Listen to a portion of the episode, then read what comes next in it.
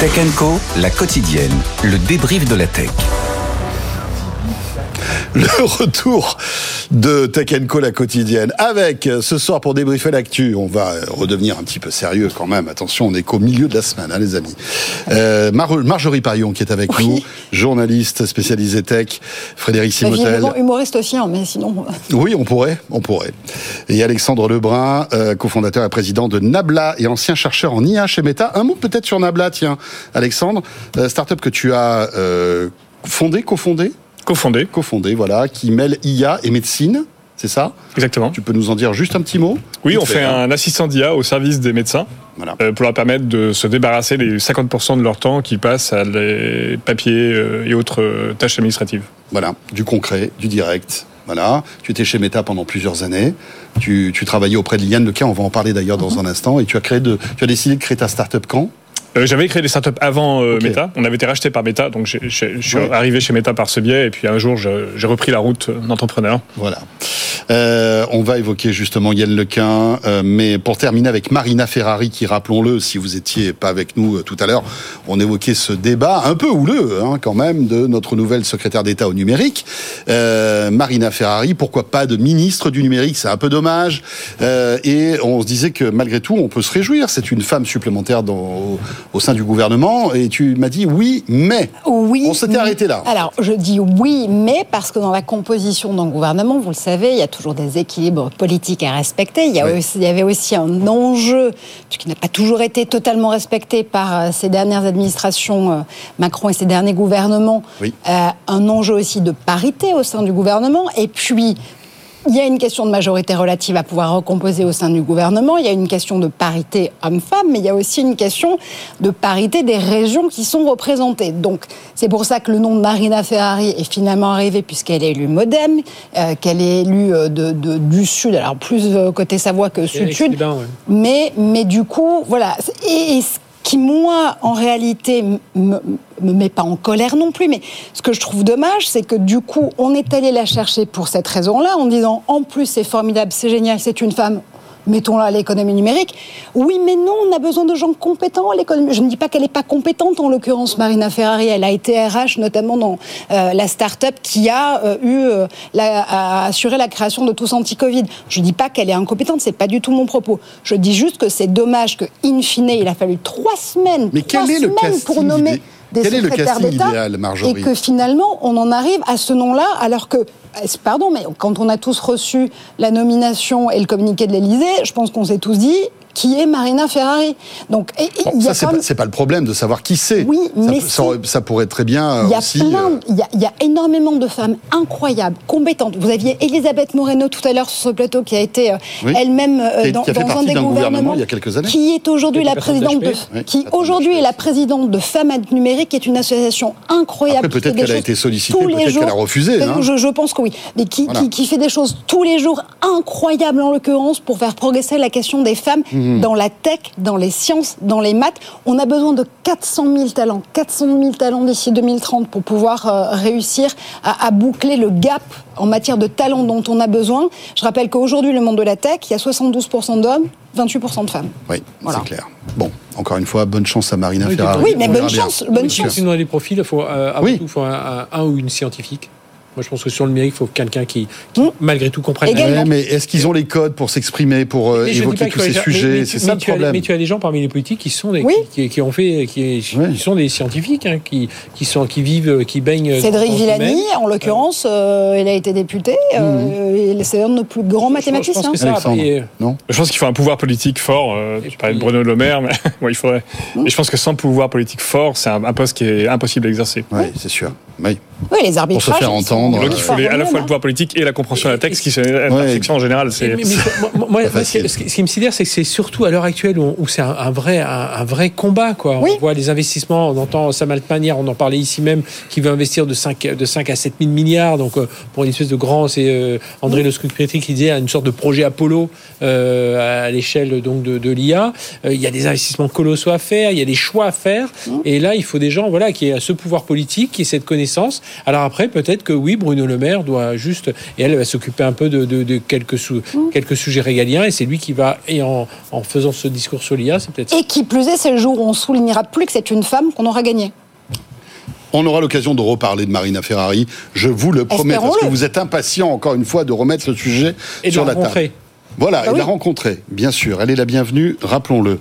Euh, dans l'actu, il y a aussi, euh, eh bien, à Cocorico, on peut le dire, la nomination au Time 100 Impact Award. Je sais pas comme, si c'est comme ça qu'on prononce. Oui, c'est un, prix qui a été créé par le Time, par, par Time, et en 2022. En 2022, qui est là pour euh, récompenser les personnes qui ont eu un impact significatif sur leur industrie et plus généralement sur le monde.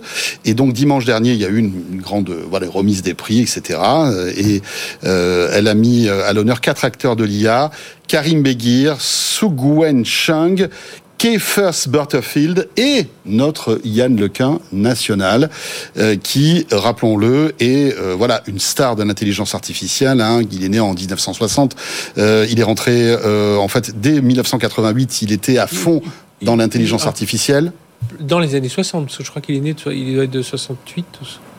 Ah, moi, euh, je, lis près. Il est né en 1960. Il est né en 60, ouais. Voilà. Non, non, je croyais qu'il était plus. Non, non, c'est les années 80, les bases qu'il a posées. Voilà, les années 80. voilà fin des années 80, il se lance vraiment dans l'intelligence artificielle. Plus jeune que ça. Et eh ben, tu vois, comme quoi. Mm, hein. euh, c'est comme toi, Fred. On te donne au moins 20 ans de moins. Ah, euh, on ne va pas rentrer dans ce, dans ce détail. Euh, et alors, ce qui est intéressant, Alexandre, c'est que tu connais bien euh, Yann Lequin, parce que, rappelons-le, tu as travaillé pendant plusieurs années chez Meta dans la branche intelligence artificielle. Yann Lequin qui dirige cette branche depuis 2013. Donc, forcément, vous vous connaissez bien. Voilà, j'ai le, privilège de d'avoir croisé, de connaître Yann. Euh, donc c'est vraiment plus le Mbappé. Plus voilà, c'était mon, mon, responsable, mon, patron chez, chez Facebook, chez Meta. Euh, Yann, donc c'est le, le, Mbappé de l'IA. Hein, c'est la, superstar. On en parle peut-être moins en France qu'ailleurs. Quand il va en Asie, il est arrêté dans la rue pour signer des autographes. Non, c'est pas vrai. Ah, dans, dans à Séoul, à Tokyo, ça lui arrive régulièrement. Et euh, il a eu en 2018 le, le, Alors prix Turing. Euh, bon. Ici, un peu moins. Euh, ça, ça, pourrait changer, mais euh, il a eu le prix Turing, je veux rappeler, hein, qui est l'équivalent du prix Nobel. Il n'y a pas de prix Nobel en informatique, donc c'est ce, ce, ce, Turing Award qui joue le rôle. Mhm. En 2018, euh, il est considéré comme un des trois pères fondateurs de, de tout ce qu'on utilise aujourd'hui dans l'IA. En fait, les bases théoriques ont été posées dès les années 80, euh, la fin des années 80, par Yann et, et deux autres chercheurs. Et en, voilà, en 2013, Zuckerberg l'a invité à dîner, lui a dit Tu voudrais pas venir chez Facebook? Donc il, il a gardé son poste de prof à euh, c'est important ça, ce que tu dis. Oui, très garder son poste propre. Ah, voilà, donc 50% à NYU, à, New York, l'université de New York, euh, et 50% euh, responsable de l'IA pour Facebook. Je pense que c'est la raison pour laquelle, à mon avis, les, meilleures équipes de recherche en IA dans, le monde sont encore chez Meta aujourd'hui.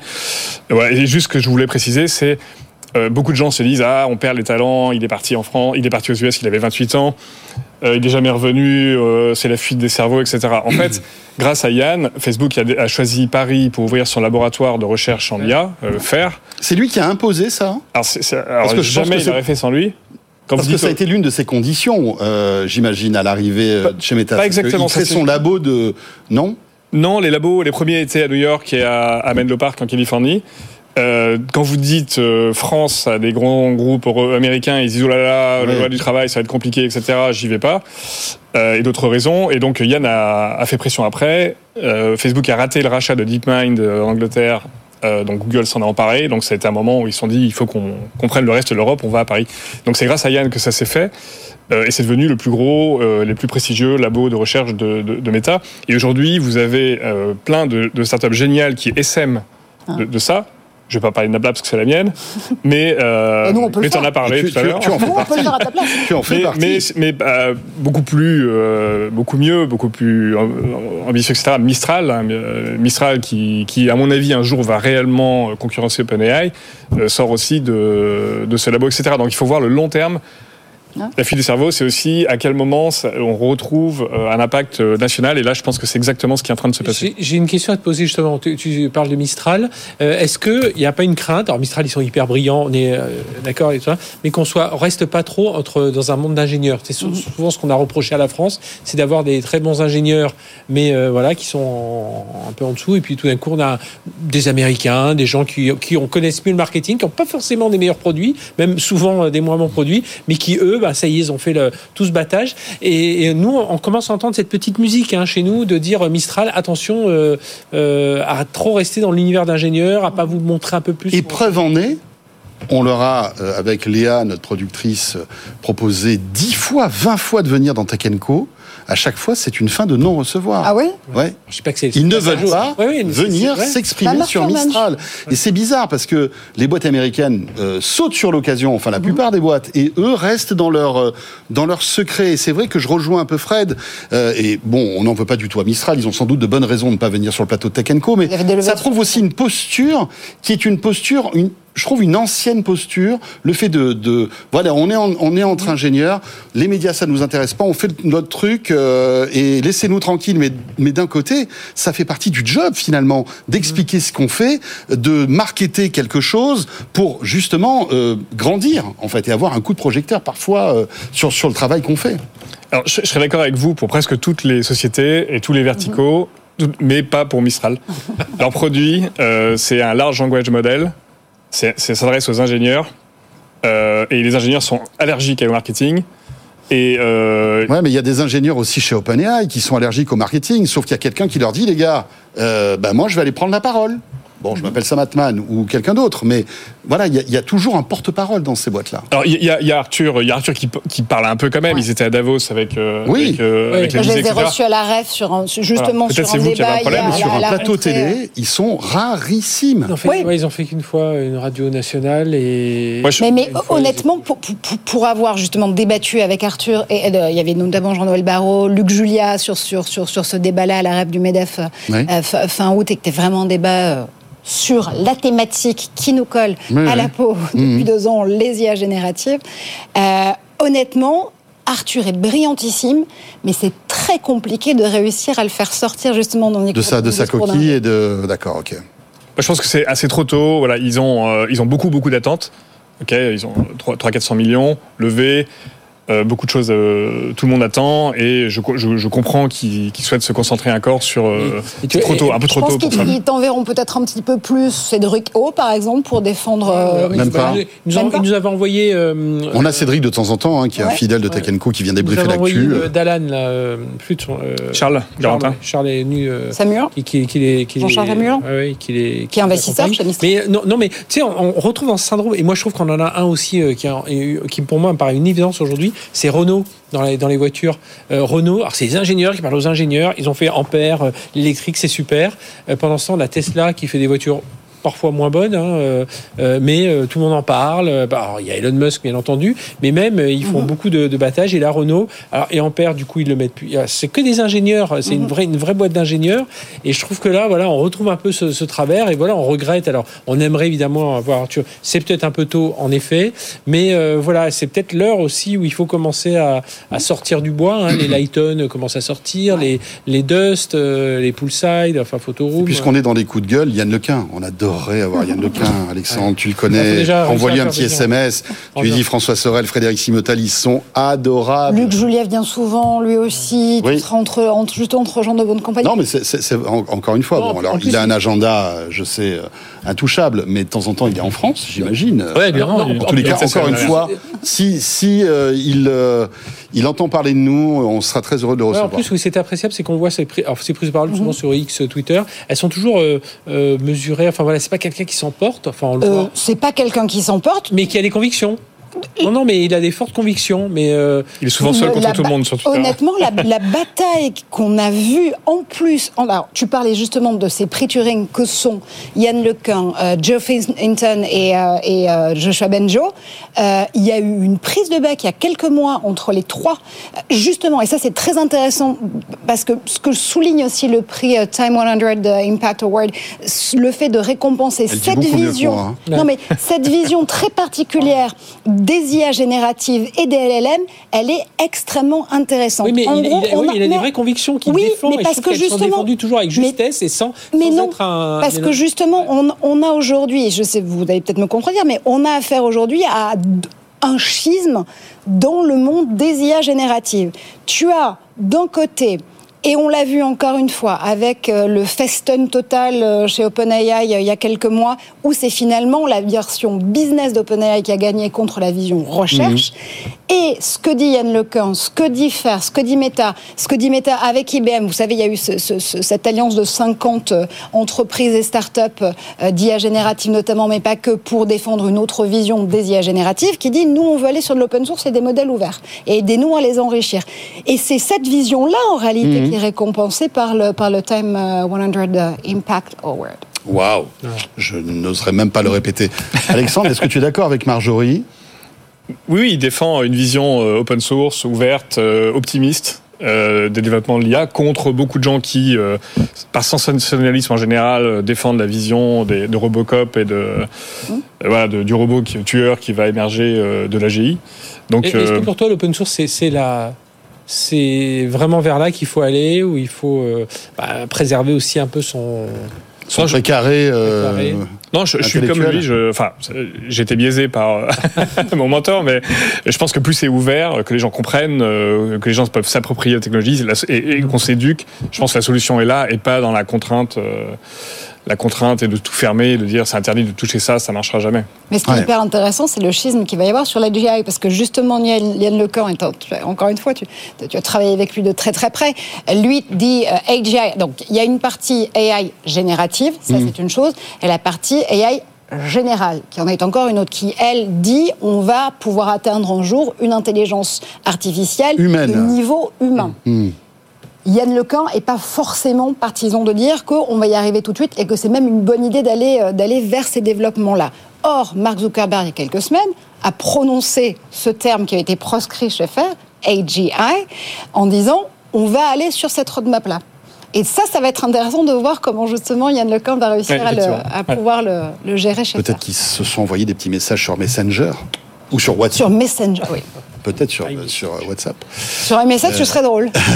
sur message, ce serait drôle. En tout cas, je me souviens au campus à Facebook en 2015, euh, on voyait euh, une fois par semaine, il avait un one-on-one avec euh, ah. Zuckerberg. On les voyait pendant une heure marcher, faire des allers-retours dans, la rue qui est au milieu du campus. Euh, donc il a fait la, il a fait la formation mhm. de, de, Marc sur, sur l'IA et peut-être que ça y est, l'élève euh, s'émancipe de ça, on verra. Voilà. Ou, les raisons business aussi. Ne boudons pas notre plaisir. Euh, la star de l'intelligence artificielle, elle est française, elle s'appelle Yann Lequin. Dans l'actualité aussi, euh, l'hôpital d'Armentières. Alors là, nous sommes dimanche dernier, 2 heures du matin. Euh, eh bien, tout, tout s'arrête. Enfin, en tout cas, le service des urgences ne fonctionne plus dans cet hôpital. C'est eux qui décident hein, de tout. Oui, parce que ça commençait vraiment à aller mal. Un rançongiciel qui s'est euh, donc mis en route. L'hôpital a été fermé pendant plusieurs heures. Alors, pas tous les services, mais malgré tout, il a fallu avoir une cellule de crise.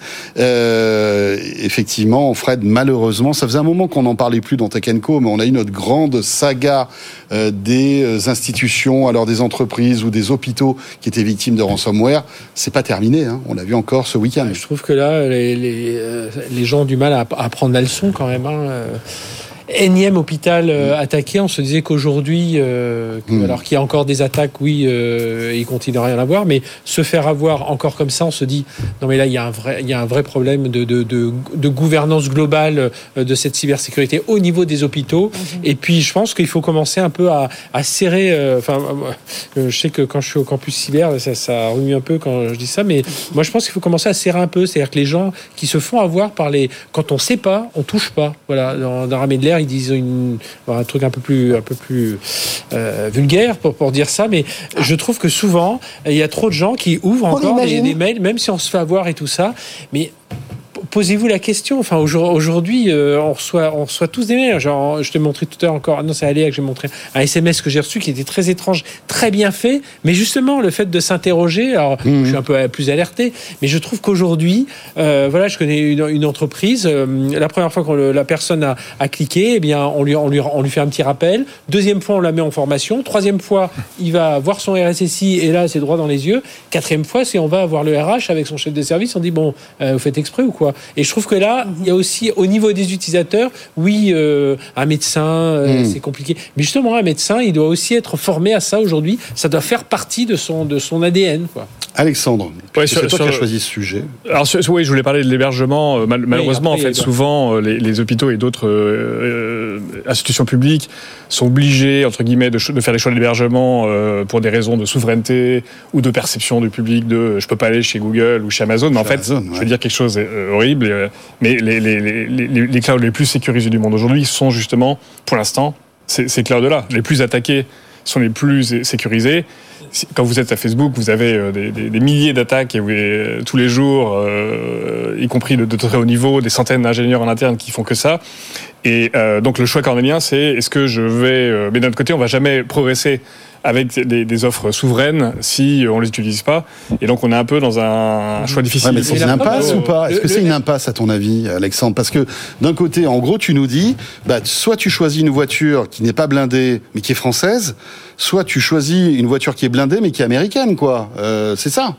Alors, je ne veux pas simplifier et dire que tous les clouds français sont nuls, euh, c'est pas la spécialité, mais, mais, mais, quand même, il y a de fortes probabilités que dans certains cas, les choix d'hébergement. L'hôpital d'Armentières était. On, on, on, sait un petit peu ce qui s'est passé dans les entrailles du, du service. C'est un problème de cloud, c'est ça? C'est en général, ça vient, c'est soit des attaques sociales comme ça, soit le problème de cloud, soit, soit le pire, c'est que euh, j'héberge moi-même mes serveurs dans la cave en disant c'est plus sécurisé parce que c'est moi qui les ai. C'est une aberration logique. C'est souvent un prestataire extérieur qui voilà qui a accès au, réseau et le réseau voilà il, rentre il rentre là-dedans. Mais c'est pas par hasard que Microsoft a récupéré le Edge Data Hub hein, avec des avec une, gouvernance. On en parlait. avec la bénédiction de la CNIL. à cause de la perception et donc exactement ce que je voulais dire. Aujourd'hui Microsoft c'est 12 milliards de dollars de chiffre d'affaires dans la cybersécurité. Hein. De, R&D euh, de chiffre d'affaires. Ah, de chiffre d'affaires, d'accord. Mais c'est plusieurs milliards de R&D. chiffre d'affaires, c'est le numéro mondial. c'est lui qui, a qui est le plus massivement aussi exposé euh, par ces logiciels.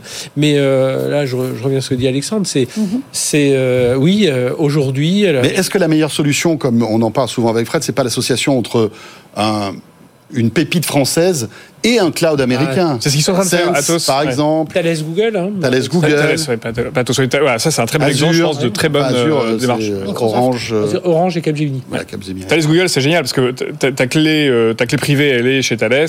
Souvent, c'est français, ils sont forts en sécurité. et ton hébergement, voilà, il est chez Google. C'est un peu le meilleur des deux mondes. Je pense que ce genre de solution pourrait mhm. être intéressant. Ouais. Mais bon, on ne parle pas beaucoup de VH, on ne parle pas beaucoup de Scaleway dans cette bah, histoire-là. On est en train de faire des essais, euh, notamment, me semble-t-il, avec l'assistance publique, sur la gestion d'une partie des datas euh, de santé. Tu, mm -hmm. que tu en as parlé avec Octave euh, Clabac quand tu l'as reçu dernièrement. Mhm. donc on va voir justement la façon dont les clouds européens, français, fussent-ils souverains, peuvent justement proposer en matière de défense et de sécurité là-dessus. Oui, et puis euh, aujourd'hui, on voit beaucoup d'entreprises. Alors, les hôpitaux n'ont peut-être pas ce budget d'avoir du cloud hybride, c'est-à-dire d'avoir euh, mmh. euh, deux, trois sortes de cloud, mais voilà, parce qu'il faut quand même faire avancer, oui, ces offres de cloud, hein, OVH, bon, qui, qui, en plus investi, enfin voilà, ils, mmh. montent dans les couches logicielles, etc. Mais, mais encore une fois, voir un hôpital attaqué aujourd'hui, non, c'est pas possible. Et puis voilà, un service d'urgence qui est paralysé pendant plusieurs heures, ça mmh. va avoir des conséquences évidemment, on l'imagine très facilement dramatiques.